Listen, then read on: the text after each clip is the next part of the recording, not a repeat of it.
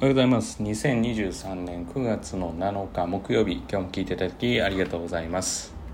え今日はですね実は、まあ、私たちから見ると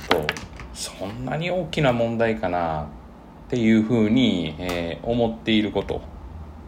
で実際えー、っとまあこれは保護者の方。まあ本人っていうのはほとんどないんですけど保護者の方は大問題だと思っているけれども、まあ、我々から我々から見ると、まあ、そんな実はそうでもないですよっていうようなことが意外と多いっていうことをちょっと話をしたいなというふうに思います。でもこれって結構大事で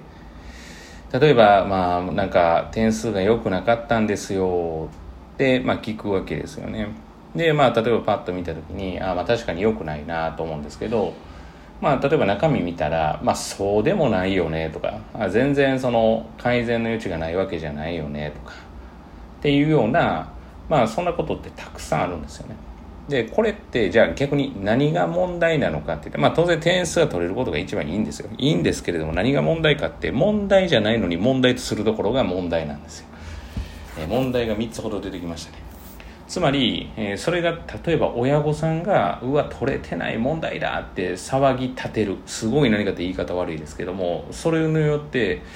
まあ、例えば私たちはそのこれを仕事としているので、まあ、問題ないよねっていうふうに思えるんですけどこれ果たして子どもたちがそういう、えー、親御さんの姿を見てなんかこういいイメージで次勉強できるかって言ったらそうじゃないんですよね。だから結局まあ、弱点補強っていうのが日本人のあの、まあ、精神には結構染み込んでるので、まあ、文化的に仕方がないというか仕方がないんですけれども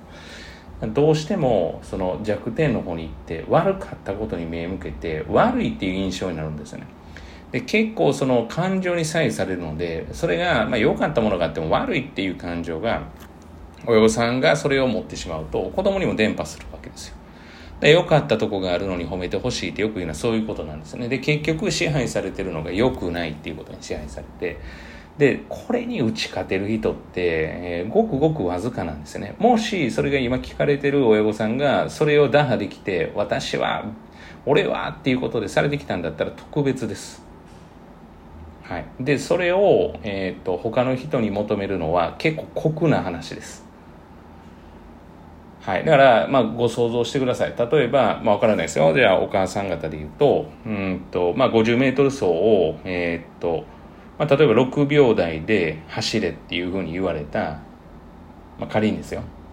で、いや、そんな6秒台なんかスッてできるやんって。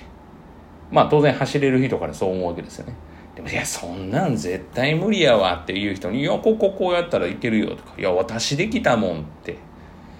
言われてもいや勉強と運動はちょっと違うよねってそれ逆なんですよ逆も一緒なんですよね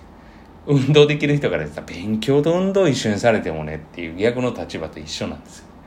よそのぐらい酷な話なので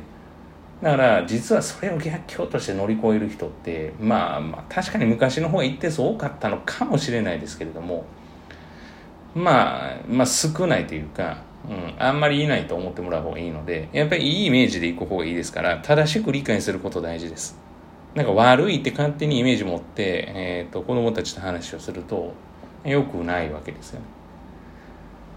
だから、そのあたりは正しい判断と、実は悪くなかったのに悪いものを生み出してる可能性があるってことです。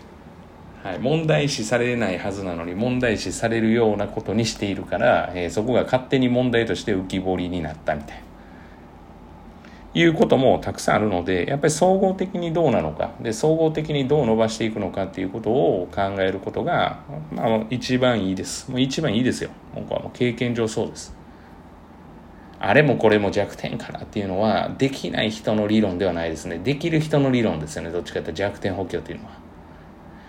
あまあもし全教ができてないんだったらそれでもやっぱここが不安だとかっていうのがあるんだったらもうそこは目をつむって要はいいものを伸ばしていくっていう。だからプランスの感情を持っていく方がいいかなと思います。ということで勝手に問題を生み出さないことがコツです。